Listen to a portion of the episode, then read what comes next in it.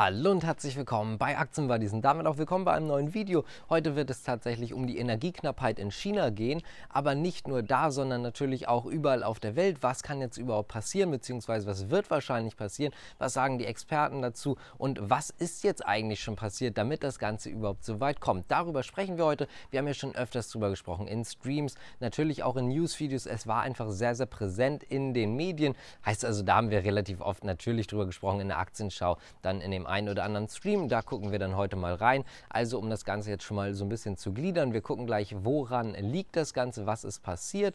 Danach gucken wir, was könnte jetzt in Zukunft passieren. Da kommen wir auch so ein bisschen in diesen Konflikt zwischen Taiwan und China. Das werden wir zumindest anschneiden, ganz einfach deswegen, weil das noch so ein bisschen auch dazugehört. Und zu guter Letzt gucken wir, was kann bei uns eigentlich passieren, beziehungsweise nicht, was jetzt bei uns mit dem Strom passieren kann, sondern was könnten die Auswirkungen von der Gesamtsituation sein, weil einfach auch natürlich natürlich die Gas- und auch die Ölpreise extrem angestiegen sind, aber auch natürlich generell Energiestrompreise und so weiter und so fort.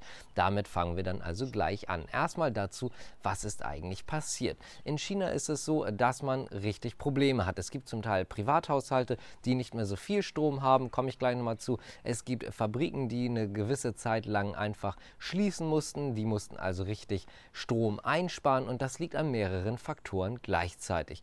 Punkt 1, man möchte gerne in China klimaneutral werden und das bis 2060. Dafür hat man einen relativ ich sag mal, strammen Plan, auch wenn das jetzt gerade bis 2060 vielleicht nicht so klingt, als wäre der Plan sehr stramm, aber er ist letztendlich relativ stramm und das ist natürlich ein Faktor, denn da möchte man gerne Energie einsparen. Und wie macht man das, wenn immer mehr Wachstum da ist? Da muss man halt was wegschalten, wenn man wirklich aktiv was einsparen will. Anders geht es nicht oder man kommt halt so ein bisschen auf erneuerbare Energie, da wird auch extrem viel ausgebaut, nur es reicht halt schlichtweg noch nicht aus. Außerdem hat man aktuell noch das Ziel, zu den Olympischen Spielen so ein bisschen zu zeigen, wie rein die Luft in China eigentlich ist. Ihr kennt das, diese ganzen Smogwolken und so weiter. Das möchte man natürlich möglichst verhindern oder da ein wirklich gutes Image hinlegen, beziehungsweise einfach wirklich präsentieren und einfach zeigen, okay, die Luft hier ist gar nicht so schlecht, das Ganze ist relativ rein.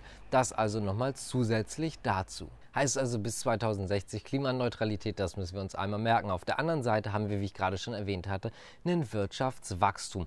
Das hatte China über 6% geplant. Das war die offizielle Aussage, also es ist über 6%. Da hat man so geschätzt, dass das so in die Richtung 6, 6,2, 6,4% geht. Also sonst hätte man wahrscheinlich über 6,5% gesagt. Deswegen so in diesem Bereich, so zwischen 6 und 6,5%. In diesem Bereich sollte man sich eigentlich befinden. Das war zumindest der Plan von China.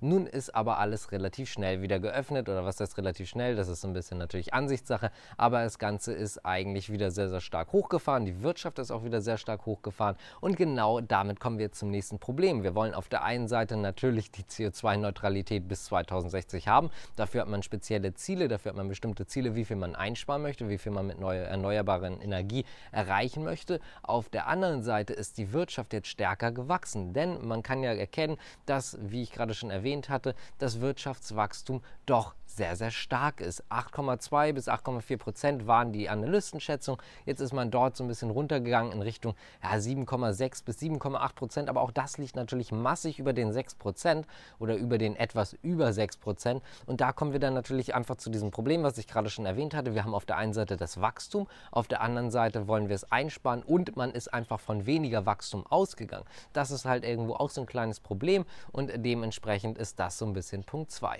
Und wir kommen dann auch gleich nochmal dazu, warum der Kurs dann oder die Preise so hochgegangen sind. Da ist nämlich China auch so ein bisschen aktiv schuld dran. Aber davor gehen wir nochmal ganz kurz zum nächsten Punkt und zwar Taiwan und China. Die sind ja im Clinch. Ihr wisst das vielleicht. China will Taiwan wieder zurückhaben, um das jetzt mal freundlich auszudrücken. Und letztendlich ist es so, dass man auch öfters mal gegen die Luftraumgesetze verstößt. Das heißt, dass mit Kampfjets ist man eigentlich auf der taiwanesischen Seite schon. Da provoziert man eigentlich ein bisschen. Und es gehen viele davon aus, dass auch in diesem Strombereich relativ viel provoziert wird. Und zwar ganz einfach deswegen. Man hat 23 Provinzen in China und alle sollen ihre Ziele erreichen. Das heißt also, man hat den aktiv Ziele gegeben, die sollen sie dann erreichen. Und ein paar von denen haben die Ziele nicht erreicht und drei davon sind besonders hart betroffen. Und diese drei Provinzen sind nicht nur besonders hart betroffen, sondern dort sprechen wir auch davon, dass die Normalbürger, um das mal so zu sagen, auch ziemlich stark betroffen sind. Das heißt also, da komme ich dann auch gleich wirklich nochmal zu, aber so ein bisschen, um da jetzt mal was vorwegzunehmen, zum Beispiel, man darf nur noch den Kühlschrank laufen lassen, Mikrowelle geht gar nicht, Einkaufszentren schließen früher, dann gab es auch dort in diesen Provinzen, drei Provinzen, die wirklich extrem betroffen sind, Guangdong, Jiangsu und auch Zhejiang. Dort ist es so, dass man dann halt einfach gesagt hat, okay, es schließt einfach alles früher. Da wurden dann Produzenten einfach mal vom Strom genommen, hat man gesagt, eine Woche muss dort einfach mal Produktionsstopp sein. Habt ihr sicherlich mitbekommen. Und das Interessante daran ist eigentlich, dass ausgerechnet in diesen drei Provinzen extrem viele taiwanesische Zulieferer sind, beziehungsweise extrem viele taiwanesische Firmen angesiedelt sind. In diesen drei Provinzen sind zum Beispiel extrem viele Halbleiterfirmen. Nur mal ganz kurz, damit man sich das vorstellen kann, weil ich jetzt sage, extrem viele Halbleiterfirmen.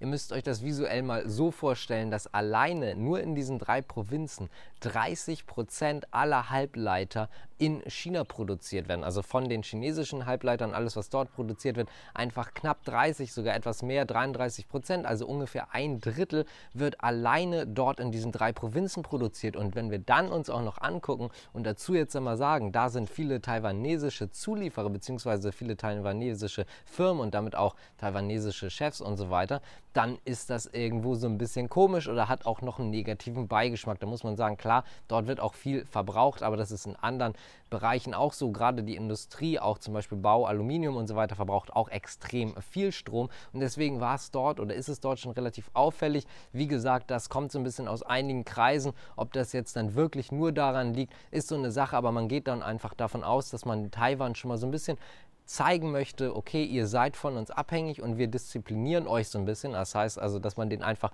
wirklich nochmal vor die Nase setzt, okay, ihr habt ihr gar nichts zu sagen letztendlich und wir entscheiden, wie es läuft. Und das ist zumindest so ein bisschen die Ansicht von vielen Experten, dass es einfach so ist, dass man die taiwanesischen Unternehmen dort irgendwo richtig schön schon mal darauf vorbereitet, was passiert, wenn man halt nicht gehorsam ist. Damit kommen wir jetzt auch mal äh, dazu, was ist jetzt eigentlich passiert von den Preisen her. Denn das habt ihr bestimmt auch schon mitbekommen. Die Preise sind extrem angestiegen. Zum Beispiel Gas ist extrem angestiegen, aber auch Kohle. Und da habe ich ja gerade schon erwähnt, China trägt selber ein bisschen dazu bei. Und wie meine ich das? Es ist letztendlich so, dass man Kohle hat. Ja, man hat viel Kohle, man baut auch viel Kohle ab, aber man hat so ein kleines Problem. Und zwar heißt das Problem Energieversorger und dass tatsächlich Strompreise gekappt sind. Strompreise sind deswegen gekappt, weil es halt ein Volk und man möchte diesem Volk halt nicht für zu viel Geld den Strom anbieten. Das heißt also, wir haben auf der einen Seite das Volk, was einen gekappten Strompreis hat im Prinzip. Auf der anderen Seite haben wir extrem hohe Kosten, zum Beispiel was die Kohle angeht, also was die reinen Rohstoffe angeht. Und die, die das jetzt verarbeiten sollen und umwandeln sollen, im Prinzip haben jetzt das Problem, auf der einen Seite haben sie extrem hohe Kosten, das heißt also, sie haben extrem hohe Rohstoffkosten, um diesen Strom zu produzieren. Auf der anderen Seite haben sie ganz einfach das Problem, dass sie den Preis nicht weitergeben können an die Konsumenten Konsumenten, beziehungsweise in dem Fall halt ans chinesische Volk, ganz einfach deswegen, weil dort die Preise gekappt sind. Und da könnt ihr euch jetzt sicherlich schon denken, da gibt es ein kleines Problem. Und zwar ist das Problem, ich schreibe Verlust ganz einfach deswegen. Ich muss die Sachen teuer einkaufen, ich kann sie aber nicht für einen beliebigen oder für meinen Herstellungswert verkaufen, sondern sogar für weniger. Und das heißt, ich habe Verluste und ich schreibe nicht nur Verluste, sondern um diese Verluste jetzt vielleicht irgendwo auch noch einzudämmen, produziere ich natürlich weniger, weil desto mehr ich produziere, desto mehr ich abgebe, desto mehr Verlust mache ich natürlich. Weil wenn ich jetzt mal sage, keine Ahnung, ich mache jetzt nur als Beispiel so eine Zahl, pro Kilo 10 Euro Verlust, Klar ist es dann halt für mich günstiger als Unternehmen, wenn ich jetzt nur ein Kilo abgebe und 10 Euro Verlust mache, als würde ich jetzt 100 Kilo abgeben und jetzt halt dementsprechend 1000 Euro Verlust machen. Denke ich mal, klingt logisch. Jetzt ist halt einfach das Problem, dass China auch die Produzenten angewiesen hat, mehr zu produzieren. Die wollen aber halt nicht, weil sie einfach extrem viel Verlust machen. Und damit kommen wir jetzt auch noch zum weiteren Punkt. Heißt also, wir haben jetzt nicht nur das Problem, dass eh schon sehr, sehr viel Nachfrage da ist und immer mehr Nachfrage dazukommt, sondern wir haben auch das Problem, dass das Angebot Angebot immer kleiner wird, weil das immer weiter weggedrosselt wird. Und das heißt halt einfach, dass wir alleine nur aufgrund dieser Tatsache schon steigende Preise haben, zudem, dass sich die Wirtschaft einfach stärker entwickelt. Dann haben wir gedrosseltes Gas, zum Beispiel aus Russland und so weiter. Also wir haben insgesamt einfach deswegen steigende Preise und die bekommt man jetzt gerade zu spüren. Und jetzt kommen wir mal zu dem chinesischen Volk, was ich gerade schon gesagt habe, oder auch den Konsequenzen in China.